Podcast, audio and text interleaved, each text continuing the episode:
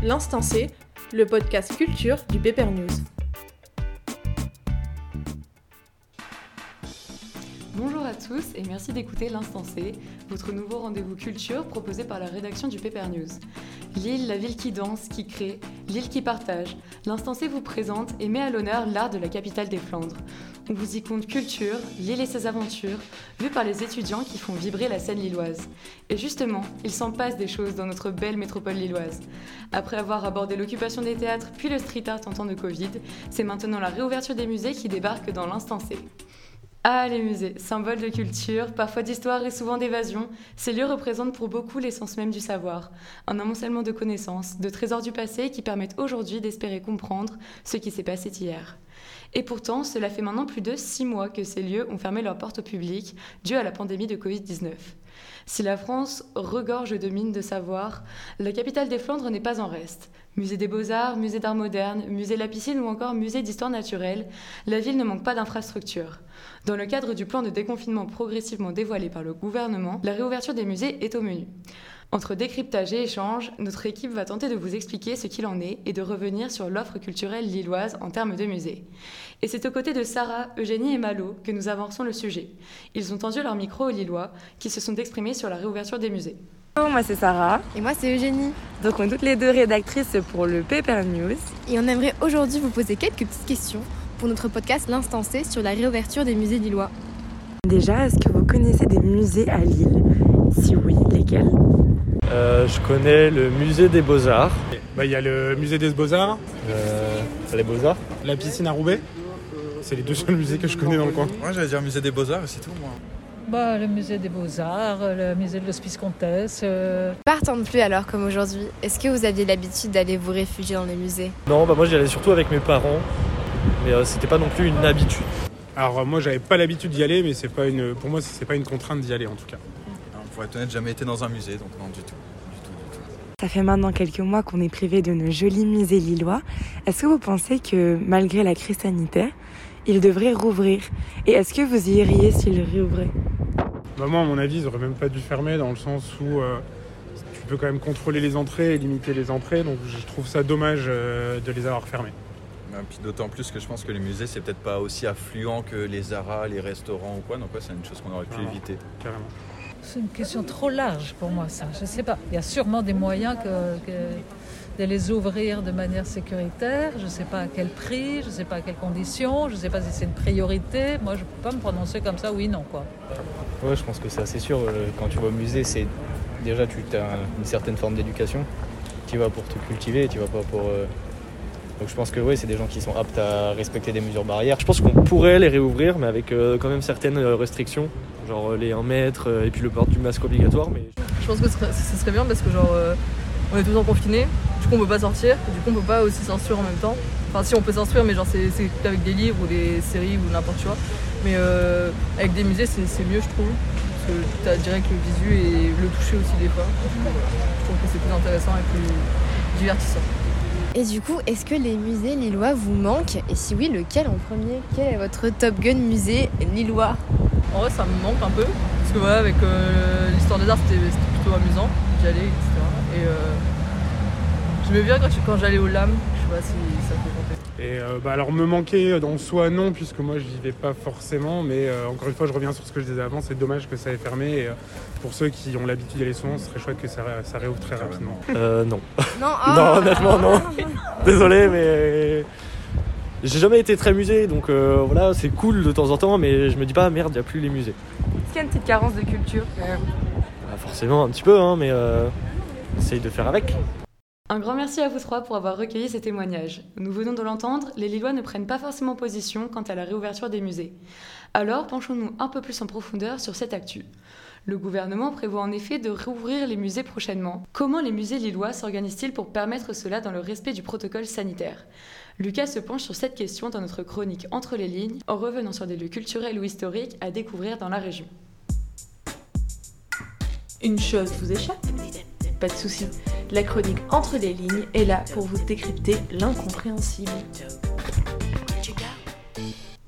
Bonjour à tous, en effet Maëlys, partons pour un petit tour d'horizon des différents musées et lieux culturels de la métropole lilloise, qui vont vous ouvrir leurs portes dès le 19 mai prochain.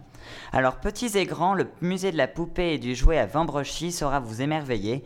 Depuis plus de 20 ans, Franck Astruc, bénévole passionné, ingénieur informaticien à la retraite, prend soin de ces trois salles thématiques où le jouet est roi. Dans une aile du château de Robersart de style Renaissance se dresse fièrement une collection de plus de 20 000 jouets anciens qui datent d'entre 1840 jusqu'à 1959 avec les premières Barbie fabriquées par Mattel. Un objectif donner le tournis avec une profusion de jouets anciens, un concept vu nulle part ailleurs. Les jouets anciens doivent reprendre vie. Le musée est ouvert le mercredi, dimanche et jours fériés, en semaine et tous les jours pendant les petites vacances scolaires de 14h à 18h. Ensuite, partons tout au nord de la métropole. Rendez-vous à Tourcoing, au musée du 5 juin 1944. Vous avez bien entendu 5 juin 1944 et non pas 6 juin. Les sanglots longs des violons de l'automne blessent mon corps d'une langueur monotone. Ces vers du célèbre poète Verlaine vous disent sûrement quelque chose. C'est ce message codé diffusé par la BBC qui a marqué l'ouverture de la libération par les troupes alliées en Normandie. Détail de l'histoire peu connu que l'association Message Verlaine a à cœur d'honorer. Tout est parti au départ d'une folie faire d'un ancien bunker de 32 mètres de long un musée. Là-bas, ce qui marche du feu de Dieu, c'est l'escape game, durant une heure, plongé au cœur de la vie d'un militaire pendant la Seconde Guerre mondiale. Au sud de la métropole, destination prise au fort de Seutlin. Vous pourrez arborer ce fort du 19e siècle, jonché de moutons qui broutent l'herbe fraîche. À Roubaix, les métiers du textile ont le vent en poupe. Le musée de la manufacture prend place dans une ancienne entreprise. Le lieu présente un parc machine qui raconte l'aventure textile de Roubaix du Moyen Âge jusqu'aux années 90. Lors d'une visite guidée, vous pourrez découvrir les machines d'antan encore en fonctionnement. Au printemps et à l'automne, profitez du marché au tissu. Des exposants de la France entière viennent vendre leurs textiles. Sur plus de 800 mètres carrés, retracez l'histoire des métiers à tisser, du mardi au dimanche de 14h à 18h, 6 euros pour les individuels et 4 euros pour les étudiants et moins de 18 ans. Rendez-vous au musée de la manufacture de Roubaix. Suite et fin avec le musée de l'Hospice Comtesse au centre-ville de Lille. Fondé en 1237 par Jeanne de Flandre pour accueillir les pèlerins et les lépreux, sur plus de 300 mètres carrés, mobiliers anciens, peintures célèbres, grande salle des malades, chapelles et lieux de vie sont à la vue du public. Entrée 3,70 euros pour les individuels et gratuit pour les étudiants dès la réouverture des musées. Merci Lucas pour avoir lu entre les lignes de cette info qui montre encore une fois que la culture se mêle à l'actualité. Musée du jouet, musée du 5 juillet 1944 ou encore musée des sciences, nous l'avons vu dans la chronique précédente, les musées couvrent un large panel de thèmes. En bref, il y en a pour tous les goûts. De, de Picasso à Braque, le LAM, musée d'art moderne, contemporain et brut lillois, offre une multitude d'œuvres d'artistes plus ou moins connus aux aventuriers des musées. Nous rejoignons à présent Armand, qui est parti à la rencontre d'Alexandre Olin, chargé de presse et des relations de presse et médias au LAM. Est-ce que vous pouvez vous présenter euh, en quelques mots? Moi, je suis Alexandre Olin et je suis chargé des relations presse et médias au LAM. D'accord. Donc, est-ce que vous, pouvez présenter le LAM aussi euh, en quelques mots? Alors, le LAM, c'est le musée d'art moderne, d'art contemporain et d'art brut de l'île métropole à Villeneuve d'Ascq. C'est un peu long, hein, mais c'est un lieu qui a été créé en 1983 pour abriter une collection euh, d'art moderne qui a été donnée par des collectionneurs de la région, donc qui comporte des œuvres d'artistes très célèbres comme Pablo Picasso, Amedeo Modigliani, Georges Braque. Et depuis 40 ans, en fait, c'est un lieu qui montre toute la diversité de la création au XXe et XXIe siècle, puisqu'on a également une création d'art, une donation pardon d'art brut. Donc l'art brut, c'est l'art des personnes euh, qui n'ont pas reçu de formation artistique. Et puis on a également une collection euh, d'art contemporain. Donc l'art contemporain, c'est euh, l'art des artistes vivants. Et si je dis pas n'importe quoi, le LAM est en tout cas une partie du LAM est en extérieur. Oui, euh, le LAM euh, comporte un parc de sculptures avec 10 œuvres euh, monumentales de Picasso, d'icônes, Calder, donc il propose à ses visiteuses et à ses visiteurs un parcours dans son parc. C'est l'un des rares musées en France à posséder un parc avec des œuvres d'art. Comment ça s'est passé pour vous du coup avec les mesures sanitaires, etc., la fermeture? Bah, il y a eu plusieurs euh, phases de fermeture, hein, puisque là nous sommes euh, toujours fermés et on espère là que les nouvelles sont bonnes, puisqu'il y a des annonces qui se tombent euh, bah, aujourd'hui. En fait, moi j'ai vu ça sur les réseaux sociaux et entendu à la radio à 15h que visiblement les musées rouvriraient le 19 mai. Donc nous sommes fermés depuis le 30 octobre, hein, donc c'est quand même assez long nous, si on, nous demande de rouvrir à cette euh, période-là, on sera prêt puisque euh, bah, des expositions ont été montées pendant la fermeture au public, plusieurs expositions. Et, on continue, euh, vaille que vaille, à travailler en direction des publics, en, organisant des, ateliers hors les murs, mais également pas mal d'actions sur le site internet et sur les, nos réseaux sociaux. D'accord. Et donc oui, donc le travail a continué malgré le confinement. Bah oui, bien sûr. En fait, on travaille toujours, on anticipe les choses.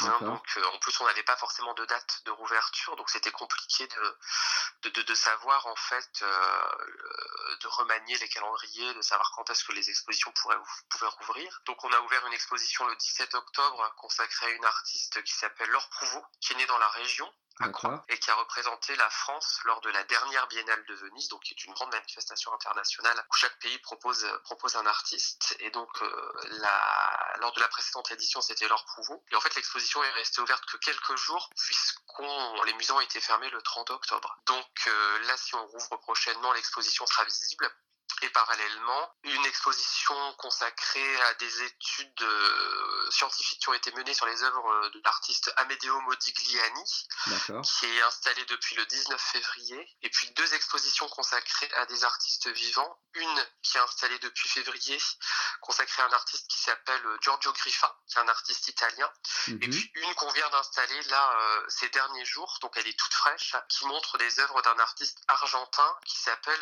Guillermo Cuitca. Donc là, le musée, il est un peu dans sa, quintessence, j'ai envie de dire, puisque tous les espaces sont sont, occupés, euh, sont investis par des expositions, ce qui fait que lorsque le public pourra revenir, il y aura comme ça tout un panel de propositions riches, diverses et variées en fait, qui, peut plaire à, à différentes typologies de public puisqu'on propose des choses très diversifiées. D'accord, vous êtes prêts quoi on attend euh, avec impatience de revoir nos publics parce que là c'est vrai que ça fait longtemps quoi. Le premier confinement en mars dernier, il avait duré un peu plus de un peu plus de deux mois et puis quand les musées avaient rouvert, bon, on a montré qu'on était capable euh, de mettre en place des, des, protocoles sanitaires, des jauges, euh, les mesures de distanciation. Enfin, je pense qu'il y a peu de risques pour que les personnes se contaminent dans les musées qui sont des musées, on ne peut, des endroits où on ne peut pas toucher. Donc, les, les risques sont très limités. Nous remercions chaudement Armand et Alexandre Rollin pour ce regard privilégié au cœur du fonctionnement du musée qui nous permet de mieux comprendre l'adaptation de l'offre culturelle corollairement à l'application des mesures sanitaires. À présent, revenons-en au sujet central de notre émission, la réouverture des musées. Entre le monde culturel qui s'insurge contre des restrictions sanitaires jugées trop strictes et le gouvernement qui tente de composer avec la pandémie aux évolutions quotidiennes, la réouverture des musées peut poser problème. Les musées sont-ils des lieux prioritaires à ouvrir? Deux de nos rédacteurs se sont penchés sur la question. Convaincus ou non, ils ont rassemblé opinions et informations pour discuter de ce sujet qui se place au centre de l'actu culturel. C'est l'heure du débat dans l'instant C. Emilia et Bertie, bonjour à vous. Nous l'avons vu avec les récentes manifestations en faveur de la réouverture des milieux culturels, l'art se porte mal. Qu'en est-il des musées? Sont-ils des lieux prioritaires à réouvrir? Alors moi, je suis pas épidémiologiste, pardon, mais je pense franchement que les musées ne soient pas des lieux de contamination extrême. Je veux dire, si on met le masque, si on pratique la distanciation sociale et si on met un petit coup de gel à l'entrée, c'est bon. Je pense même que hum, ça permet de, faire vivre, vivre et travailler des milliers de gens passionnés qui ont un peu mis leur vie sur pause depuis un an. En fait, la France, c'est plus de 1200 musées. C'est un pays qui est connu pour cette culture, pour ce patrimoine, et ça serait bien que les Français puissent en jouir en toute sécurité et avec le masque sur le nez, bien sûr. Instinctivement, j'aurais tendance à suivre Bertie. En effet, j'aurais tendance à dire que les musées reflètent le produit de l'intelligence et du travail de beaucoup d'artistes, qui ont chacun une singularité à proposer. Ainsi, les œuvres dans les musées ne sont pas de l'ordre de la nature ni du hasard, mais les artistes préméditent bien souvent leurs œuvres. Les musées font donc partie de la culture des individus. En cherchant à susciter des émotions chez les visiteurs, les musées peuvent être considérés comme une action positive de l'homme. En effet, il partage son art pour répandre une vision du monde. Par conséquent, les musées sont une ouverture incontestable aux différentes cultures. Au milieu d'une période où on ne peut pas se déplacer vers d'autres pays, les musées offrent la possibilité de voyager et sont donc des lieux prioritaires à rouvrir selon moi. Mais alors, qu'est-ce que vous pensez du fait, nous l'avons entendu dans le micro-trottoir, les Français ne sont pas forcément euh, friands de ces lieux, c'est pas l'endroit où ils vont instinctivement. Est-ce que ça fait des musées quand même un lieu essentiel à réouvrir ou est-ce qu'on peut s'en passer le temps que la situation s'améliore? Moi, la position du non essentiel devant tout ce qui fait que la vie est agréable, je trouve que ça a de quoi décourager. En fait, qui on est pour dire ce qui est essentiel ou pas, ça dépend simplement des gens. C'est comme ça qu'on s'inspire, qu'on se divertit, qu'on passe notre temps. En fait, je crois que l'art, c'est terriblement essentiel. Alors bien sûr, il nous reste d'autres formes d'art en temps de Covid, mais bon, Netflix, selon moi, remplacera jamais les musées et les salles de spectacle. Parce qu'en fait, voir les choses dans la vraie vie, ça apporte une dimension qui nous touche plus directement. C'est une occasion de voir du monde, de changer de perspective, de faire naître des réflexions et des passions, d'étudier un passé passionnant pour monter sur les épaules des plus grands génies créatifs que ce pays ait porté. C'est d'autant plus essentiel que d'aller acheter un pull à Zara, non? Pourtant, il y a des heures sombres de cette pandémie où les centres commerciaux étaient ouverts alors que les musées étaient fermés. Je suis totalement d'accord avec Bertie dans le sens où les musées ont diverses fonctions, au-delà de la contemplation des œuvres d'art. Par exemple, en Inde, le dieu Ganesh est représenté par des statues en forme de tête d'éléphant dans les musées. Donc les musées ont une fonction religieuse. Économiquement, les musées permettent l'échange de marchandises entre œuvres d'art vendues et achetées notamment. D'un point de vue social, les musées sont l'expression d'une société, comme par exemple le musée de la bande dessinée à Bruxelles, qui constitue un art à part entière dans le pays. D'un point de vue psychologique, les musées, par la contemplation de réalisation, suscitent des émotions et des sentiments. Par exemple, chacun autour de cette table a une œuvre d'art qu'il apprécie particulièrement. Les musées sont essentiels, donc prioritaires à ouvrir. Effectivement, certains Français allaient encore il y a quelques semaines dans les galeries d'art pour garder un souvenir des musées. Merci à vous deux d'avoir participé à ce débat. Nous l'aurons compris, les musées sont des lieux qui attirent les foules d'ici et d'ailleurs. Si tous ne se sentent pas concernés par leur fermeture, une volonté générale de pallier les effets de la Covid sur nos quotidiens s'exprime. Pour retrouver un semblant de normalité, la réouverture des musées semble essentielle. Prenons maintenant un peu de recul sur l'actualité culturelle à Lille et ailleurs dans cette seconde partie d'émission. Il est temps d'écouter nos rédacteurs parler d'actualité et revenir sur leur coup de cœur culturel et passé. Les musées, les musées, depuis combien de temps n'avons-nous pas flâné entre ces murs chargés d'histoire, d'art et de culture?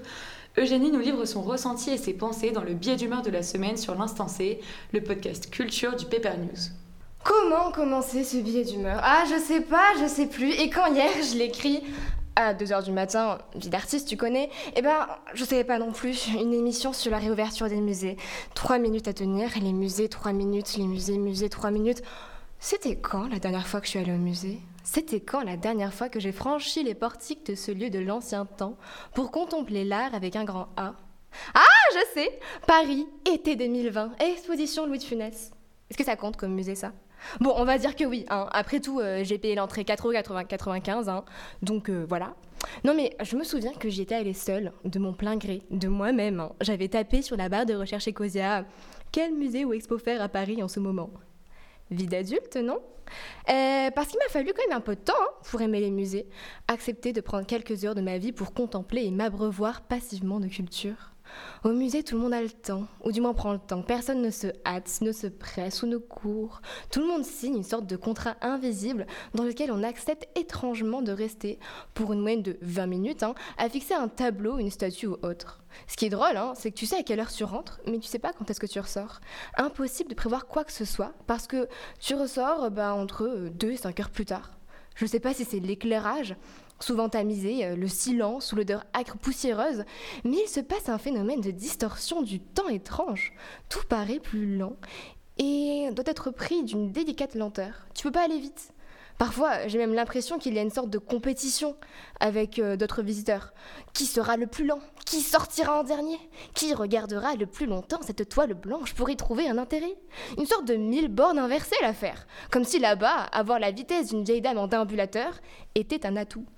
Et quand t'es gosse, être au milieu d'une armée de personnes faussement vieilles, c'est l'horreur. Et toi aussi, tu te transformes. Je sais pas pour vous, hein, mais moi, quand mes parents me forçaient à aller au musée le dimanche pour jouer à la famille cultivée, je perdais soudainement toute énergie. Le constat était simple. Hein. Si j'avais l'apparence d'un enfant de 8 ans en pleine santé, mon cœur mon corps, lui, me paraissait aussi lourd et rouillé que celui d'un octogénaire. Comme si euh, un détraqueur avait aspiré toute mon énergie, me laissant bras ballants et enveloppe corporelle asséchée. Et à ce moment-là, j'avais plus qu'une chose en tête trouver un lieu où poser mon fessier. L'instinct animal prenait le dessus, et je devenais le vautour sauvage en quête de chaises vides des messieurs de la sécurité le clou du pompon quand même, hein. enfin le pompon de la Garonne et la cerise sur le gâteau, c'était et c'est toujours, en tout cas pour moi, hein, la boutique souvenir.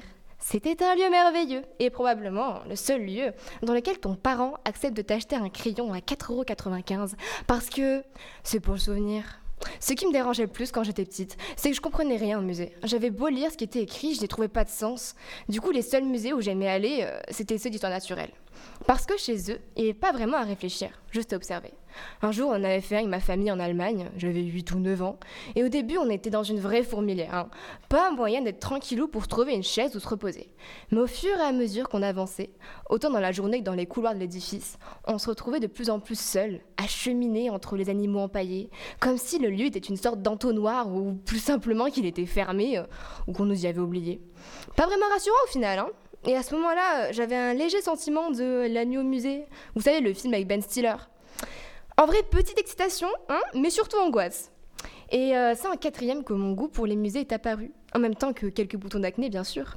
Et c'est quand cette prof d'espagnol, Madame Barral, a commencé à nous donner des cours d'histoire des arts, au lieu des cours sur le subjonctif imparfait. Elle m'a appris que pour comprendre une œuvre, il fallait comprendre son artiste. Et là, ouais, bam, révélation. Madame Desigual n'avait pas tort. Quand tu te renseignes un peu sur la vie de l'artiste, l'œuvre prend soudain son sens. Et de l'intérêt. Assez marrant comme ton de magie. Et depuis ce jour-là, quand je pars en vacances avec des potes, je dis euh, euh, Par contre, les gars, euh, on ira faire ce musée-là, hein, parce qu'apparemment, il est super. Et oui, les musées, c'est super. Peut-être presque autant que ce podcast. Merci Eugénie pour ce biais d'humeur. Et oui, il s'en passe des choses dans la culture. De la musique au livre, en passant par le cinéma ou encore le théâtre, nous accueillons maintenant Amélie pour nous parler des trois actus culturels incontournables.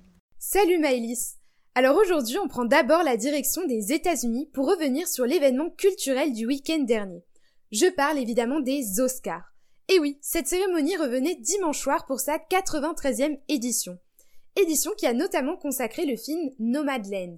Mais ce n'est pas du tout de ça dont je vais vous parler. Non, je vous propose plutôt de vous pencher sur un documentaire et pas n'importe lequel, puisqu'il est français et accrochez-vous, il a obtenu l'Oscar du meilleur court-métrage documentaire. Son nom, c'est Colette. Et son histoire, eh bien, c'est celle de Colette. Mais qui est-elle? Colette, c'est une ancienne résistante de la Seconde Guerre mondiale de 92 ans. Et pendant près de 25 minutes, on suit son voyage en Allemagne vers le camp de concentration au sein duquel est décédé son frère. Alors au-delà du récit sur cette période sombre du XXe siècle, c'est aussi une histoire de lien intergénérationnel qui se joue, puisque Lucie, étudiante en histoire, l'accompagne dans son pèlerinage mémoriel. Alors si vous avez 25 minutes devant vous, foncez sur la chaîne YouTube de The Guardian pour visionner le documentaire. Après les États-Unis, petit tour cette fois-ci du côté de la Belgique pour retrouver l'artiste Damso. Le rappeur a présenté en live sur son compte Instagram son cinquième nouveau-né ce jeudi 28 avril. Baptisé Kelf Infinity, il est composé de 11 nouveaux titres et d'une espérance de vie infinie. Dans ce nouvel album, le rappeur mêle différents styles de musique allant du jazz à l'électronique. On retrouve par exemple dans le titre Morose un solo de saxophone, de piano et une démo de rap. Pendant 47 minutes, Damso se raconte en toute intimité et fait son introspection. Il revient sur sa carrière, son rapport au succès, sa vie publique et évidemment sa relation avec les femmes. Pour la journaliste Marie Poussel, il s'agit d'un petit bijou d'écriture, de technicité vocale et un kaléidoscope de sons affranchi de tout effet de manche. Bref, Calf Infinity semble bien parti pour faire mouche à la manière de Moikamoun. Et pour finir, on fait un stop dans la région lilloise, car oui, là aussi il s'en passe des choses. On vous parlait dans l'épisode dernier du street art. Eh bien figurez-vous que dans près d'une semaine, à partir du 10 mai, commence la BIAM. BIAM pour Biennale internationale d'art mural. Pendant deux mois, une quinzaine d'artistes venus du monde entier vont réaliser des œuvres inédites au cœur de la métropole de Lille. Graphes, peintures et collages seront au rendez-vous l'occasion de se balader et de découvrir une exposition à ciel ouvert qui n'a pas besoin d'attendre le 19 mai pour espérer, enfin, d'exister. Et merci Amélie pour cet aperçu des dernières sorties culturelles. On le voit, la culture nous offre un large panel de supports sur lesquels se divertir. Que l'on soit plus sensible à la musicalité, au texte ou à l'esthétique, tout le monde y trouve son compte. C'est maintenant à Bertie de nous présenter, dans une chronique un peu plus personnelle, son coup de cœur culturel. On lit ou on écrit de la poésie non pas parce que c'est joli. On lit et on écrit de la poésie parce que l'on fait partie de l'humanité et que l'humanité est faite de passion. Si je vous disais que pendant 7 fois 50 minutes, j'ai été happée par une série sur les échecs, alors même que j'y connaissais rien, vous me croyez? Si je vous disais que c'est Netflix qui m'a poussé à ressortir du placard le damier et les petites figurines en bois? Si je vous disais que les échecs, au-delà du poussiéreux et du mystérieux, finalement, c'est terriblement passionnant. Ça vous envoûte, et une fois que vous avez pris le pli du coup, d'avance, ça vous obsède. Divertir en parlant échec et maths, c'est le pari fou qu'a réussi la série dont je vais vous parler aujourd'hui, le jeu de la dame. Les intellomateux en manque d'énigmes n'ont qu'à bien se tenir, car la série s'adresse à tous, même aux incultes, surtout aux sceptiques. Plongez avec moi dans l'histoire et dans les yeux de Bess Harmon, des temps enfantins loin de l'insouciance à l'heure de gloire, en passant par drames et déboires. Entre les années 50 et 60, au cœur de la guerre froide, à l'heure où il n'est pas permis aux femmes d'exceller, le décor est planté. L'histoire de Bess commence par la mort. Mort à laquelle elle échappe alors qu'elle est à l'arrière de la voiture que sa mère précipite pour se tuer. Mais peut-on vraiment échapper à l'autodestruction lorsqu'on l'a vue de si près, en croisant le regard d'une mère dans le rétro? Bess déménage à l'orphelinat, là où règne solitude et rigueur, et où l'on administre aux enfants des calmants. Bess ne cessera de réclamer sa dose. C'est dans le brouillard que naît son don. Psychose et créativité vont souvent de concert. D'ailleurs, c'est pareil pour le génie et la folie. Mais jetons plutôt un œil à ce qui se passe dans le sous-sol de l'établissement. Là, assise en face du concierge, Bess s'initie aux échecs. Et elle est très vite très forte. Elle a comme un don, comme une obsession. Le plafond du dortoir devient damier et ses nuits des parties. Un jour, ça y est, elle est adoptée. Sa mère, délaissée par un mari en fuite, alcoolique, aimante, la pousse à la compétition. Son but, rafler la mise, Bess se hisse de ralliement en étonnement au plus haut niveau, rivalisant avec ténacité, malice et une audace déconcertante au milieu de milliers d'hommes. Pour la suite de l'histoire, je vous donne rendez-vous sur Netflix. En bref, Bess flirte à nouveau avec le drame, s'enfonce dans ses addictions, s'initie au sexe au détour d'un joint et affronte les Russes, réputés comme les meilleurs joueurs du monde. Dans cette série, les échecs sont un prétexte envoûtant pour parler addiction, abandon, ambivalence, féminisme et noirceur. C'est tout un univers qui se retrouve dans 64 cases. Ce qui frappe, c'est l'esthétisme de la série. Bess évolue dans des décors iconiques des années 60, l'austérité d'un orphelinat, les papiers peints ultra fleuris et colorés d'une maison, le design vertigineux des hôtels. Le jeu de la dame, c'est aussi un jeu d'actrice excellent que nous offre Anya Tyler-Joy. Je conclurai cette chronique coup de cœur en citant la mère de Bess. Des hommes vont venir et ils voudront apprendre des choses. Or, ça ne les rend pas plus intelligents. Alors laisse-les parler, mais continue à faire exactement comme tu l'entends. Un jour tu verras, tu seras seul. Tu dois apprendre à te protéger et à prendre soin de toi. En clair, et si vous n'êtes toujours pas convaincu, foncez voir le jeu d'Adam. Échec et maths, la formule annonçant la fin d'une partie d'échecs sonne également la fin de cette émission. Merci Bertie de nous avoir partagé ce coup de cœur. On vous invite bien sûr à consulter l'article de Mossane sur le jeu de la dame ou encore celui de Quentin sur les génies des échecs à retrouver sur le Paper News. Les musées sont autant des sources de savoir que de divertissement. Pourtant, nous avons vu que leur fréquentation n'est pas systématique pour les plus jeunes. Dès lors, cela interroge sur la nécessité de rouvrir ces lieux et sur leur essentialité. Nous retiendrons cependant que les musées sont très largement fréquentés et représentent un domaine culturel à part entière. Encore un grand merci à vous d'avoir suivi l'Instant C et de vous être ouvert à la culture lilloise, comptée par les rédacteurs du Paper News. Merci également à Bertie et Eugénie qui se sont occupés de la régie, ainsi qu'à l'ESJ Lille pour les moyens techniques et Sarah Califi pour le montage. Merci également aux rédacteurs qui se sont mobilisés et qui dans deux semaines vous proposeront un nouveau rendez-vous au croisement de la capitale des Flandres, de la jeunesse pleine d'ivresse et de la culture qui se renouvelle sans cesse. En attendant, prenez soin de vous et n'oubliez pas que si l'art commence peut-être dans un musée, un théâtre ou un cinéma, il transcende ces milieux physiques pour s'immiscer au plus près de nous et qui sait, nous inspirer par la même occasion.